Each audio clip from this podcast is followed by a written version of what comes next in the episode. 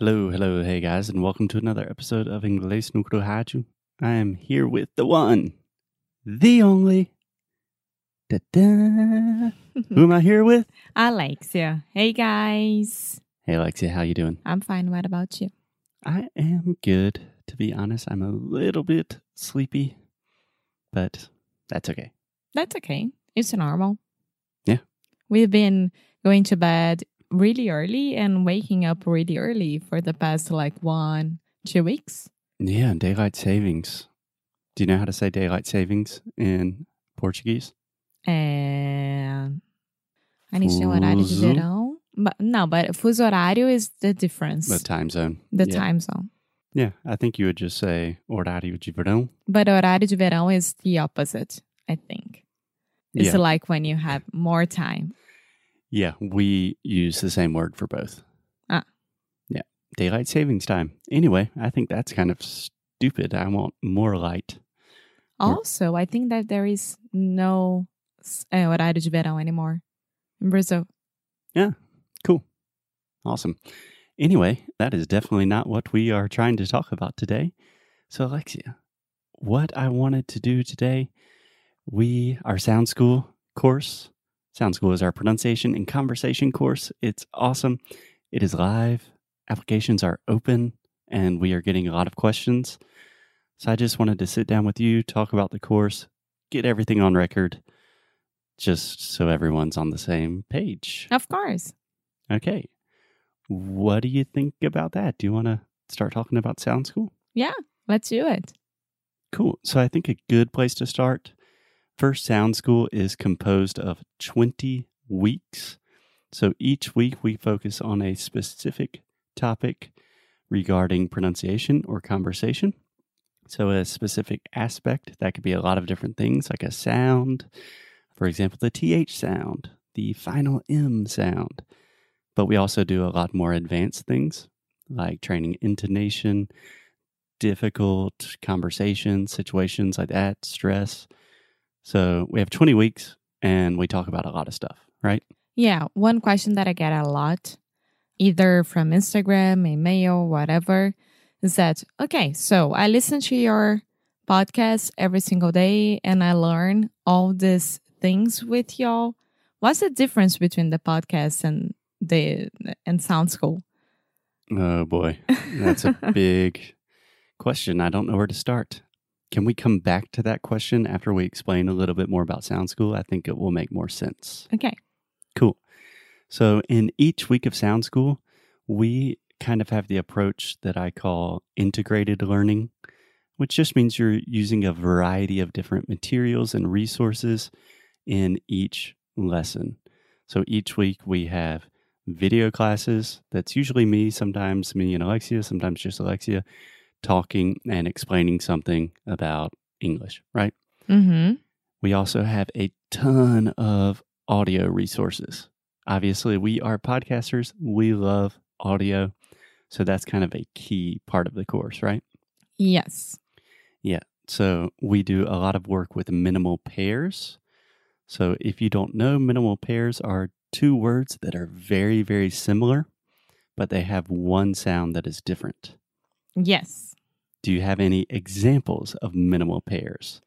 I can give you some of the classics, the funny ones. Yeah. Sheet and shit. There we go. Also, like beach and bitch. Yeah. Yeah. So we use minimal pairs a lot to isolate and correct sounds. Also, we have something that I'm really proud of. I think it's really cool called pronunciation beats. That's all on Foster. He created that. Dung, dung, dung, dung. Yeah, the idea was to try to make things a little bit more musical.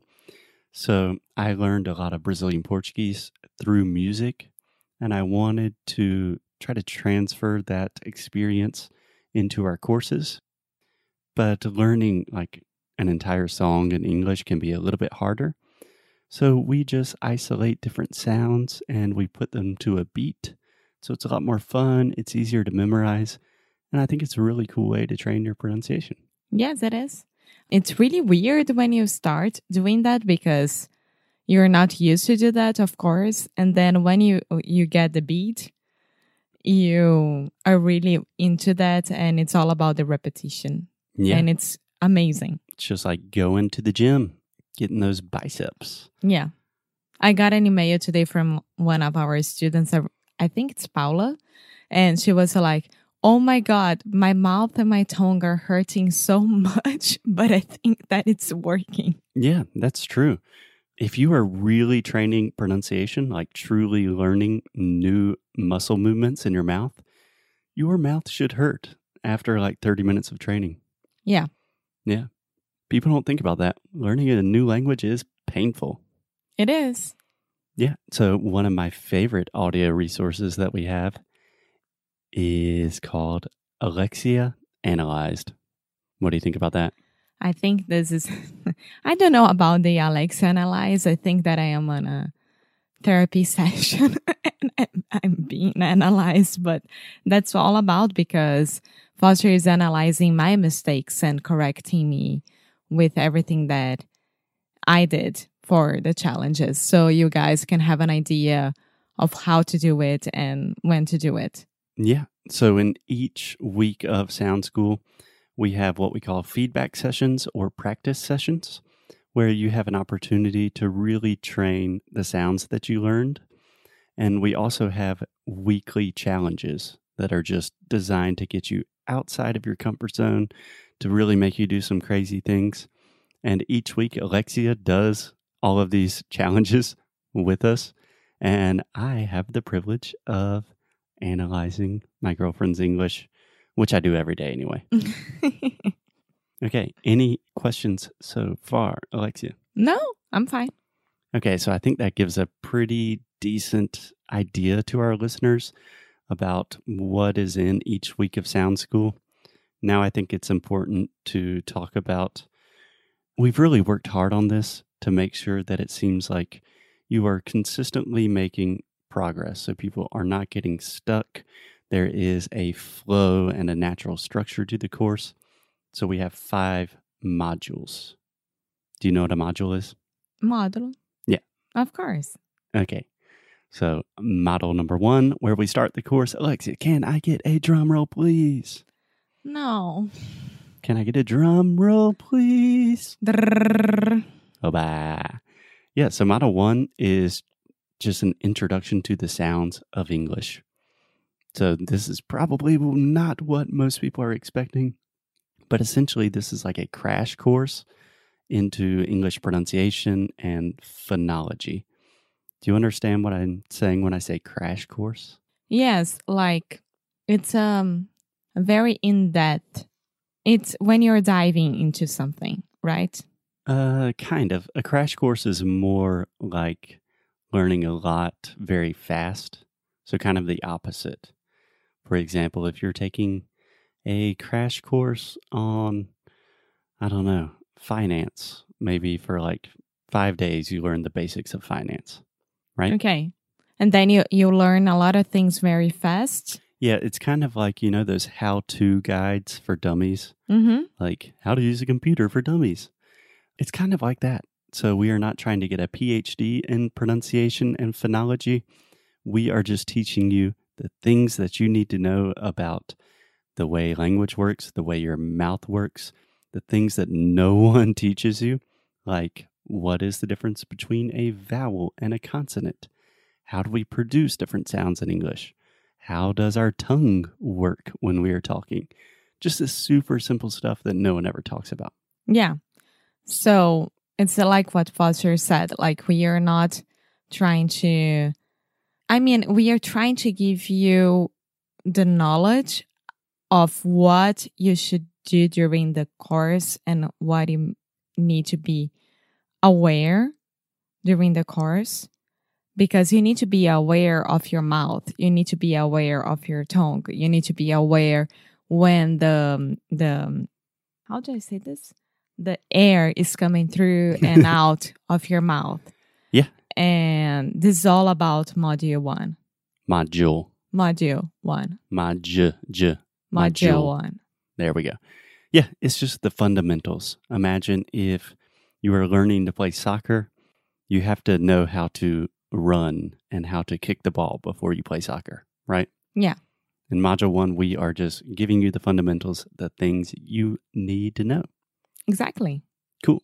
Okay, Module 2 is one of my favorites. So, in the second part of the course, we focus on the most difficult sounds for Brazilians.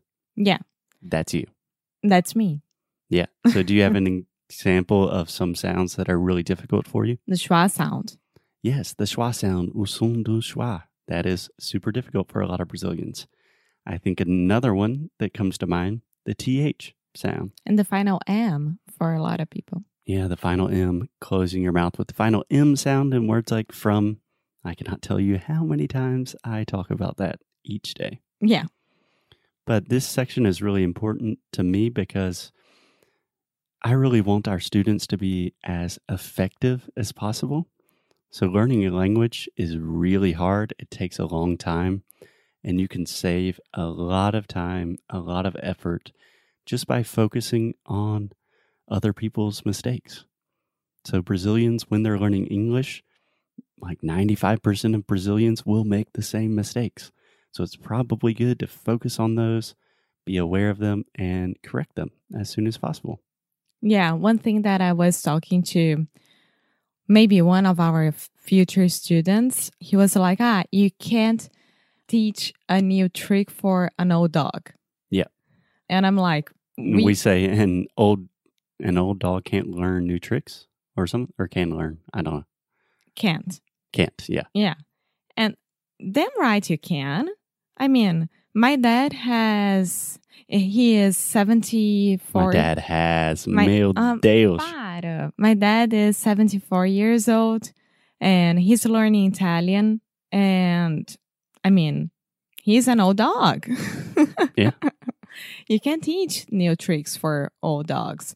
You just need to be motivated. You need to want to do that. So that's why mo- module two is so important for us Brazilians because we'll be learning everything that no one never taught us. And What? Huh? that no one never thought us. Eh, é, ensinou. okay, first, a double negative. In English, you cannot say no one never. You would say no one ever No one ever taught us. taught. Taught us. Yeah, a lot of times, Alexia, I'm not sure why you want to put a TH in the beginning of the word. Because I get so freaked out with the TH that I want to put everywhere. yeah, it's just taught. Mm-hmm. Can you say that with me? Taught. Taught. There we go. Yeah, Model 2 is really about using your time effectively and kind of breaking bad habits. There will always be difficult sounds for Brazilians, and we want to address those and correct those as quickly as possible. Yes. Cool. Are we ready for Model 3? Uh huh. Sometimes I say model, sometimes I say module. Same thing. Level three is all about leveling up your English. So we call this sophistication and articulation because really the idea is you don't want to just speak English. You want to speak English well. You, You want don't want to speak like a robot. Exactly. You want to be able to express yourself and communicate your and communicate your ideas in a similar way that you could in Portuguese. So that's what we focus on in week in module 3 is really thinking about the more nuanced and perhaps complicated issues with language like intonation, rhythm, stress, all of those kinds of things. Yeah, everything that we already have when we speak Portuguese, um, you are going to learn when you are speaking English because you need to know like when you're telling a joke, when you are singing, when you are talking more formally, when you are talking with friends, you need to have this intonation and know where the stress is going and the rhythm is the most important part as well. Exactly. And I think that I got a lot better with that. Yeah, yeah. I really like this section because if you are a more, if you're still in the beginning stages of your English, this will really help you understand some things that you never thought about. But if you are more intermediate or quite advanced, even, these are things that everyone can always improve. You can always improve your intonation, your stress, your rhythm, these more nuanced aspects of language. Yes. Cool. Okay, module four, we call this Conversation is King. What do you think about that title? I like that title. Yeah, that's what I wanted to call the entire course because that's the point. We want to talk to people, we want to have conversations, connect to native speakers, right? Yes, that's the main point about the Sound School course. Right. So, in this section, we give you a lot of different tactics and strategies and exercises and resources to really think about conversation differently so you can speak in Portuguese much more confident or speak in English much more confidently, especially without translating directly from Portuguese, and how to understand native speakers in really fast conversations. So, the fourth section is really focused on taking your game to the next level in terms of speaking to people more sophisticated in a more sophisticated manner in a more elegant way. Yes, and if you think about it, you start with the fundamentals and then you go to the most difficult sounds for Brazilians, and then you learn how to speak with intonation and rhythm. And like we are giving you confidence to get to the end of the 20 weeks to the final module. Yeah, yeah, absolutely. And then the final module, last but not least, we call this tools and techniques, which doesn't really capture the entire section. But the point of this last section is to give you all of the tools, resources, knowledge you need to continue learning English forever by yourself. So you can be an autodidact. You don't need teachers. You have the skills you need. Yes, because it's a non-stop learning. That's for sure. Yeah, learning a new language never stops. So we talk a lot of thing about a lot of things like habits, your future goals with English, routines. We also talk about how to use different resources. Like music. Music, when you're watching videos, what's the most effective way to do that? How to learn English through song. All of these things that you can really use for life. Because at the end of the day, I'm not going to be here forever. Your English teacher's not always going to be by your side. At the end of the day, you have to have these skills and you have to put them into practice. Yes. So, going back to that first question, what's the biggest difference between our podcast and Sound School? Okay, well, first of all, we do the podcast every day. It is a daily free resource where Alexia and I talk about things. In Sound School, it is a very comprehensive course where we focus on every possible aspect of pronunciation and conversation, and it's specifically designed for Brazilians and maximizing your learning. And more than that, here during the podcast, you are listening to us. You are getting better at your listening skills, right? When you are taking sound school and being really, really serious about your English, you will be practicing and talking and speaking and opening opening your mouth and really, really doing the exercises. Because if you only listen to us, that's fine. You're getting better at your listening, but you won't be practicing as you should be. Yeah. So that's why we created Sound School. Yeah, I would say the two biggest differences between podcast and Sound School. First, the podcast is much more active. So our listeners, or the podcast is much more passive. Sorry. So our listeners are simply listening to us. They're learning new vocabulary and stuff, but it's not a super active activity, if that makes sense. Yes. Sound School, you are doing stuff all the time. You're training new sounds and it is a very proactive process. And you are out of your comfort zone. Yes. And the second distinction I would make between the podcast and Sound School the podcast is fun and it is very, like, I hope it's entertaining to listen to some of the time. Sound School is work. I'm not saying that it's not fun sometimes. no, it's fun, but you're going to be really suffering with Yeah. something. It's like boot camp. I mean, I imagine on the podcast, if I said, okay, this is the TH sound, here are some examples Okay, now let's train these phrases a thousand times. No one would listen to the podcast. So the Sound School is for the people that want to put in the work to really take their English to the next level. Yes. Cool. Okay. Anything else? No, I'm fine. Okay. Well, I hope we did a decent job explaining that. Sometimes these things, after we've worked with them so much, it's difficult to know if I'm making sense or not. But I think that did. We did. Cool. All right. If you're interested in Sound School, applications are open and just go to inglesnucru.com. Yes, go there and sign up today. Awesome. Cool. We'll talk to you guys tomorrow. Bye.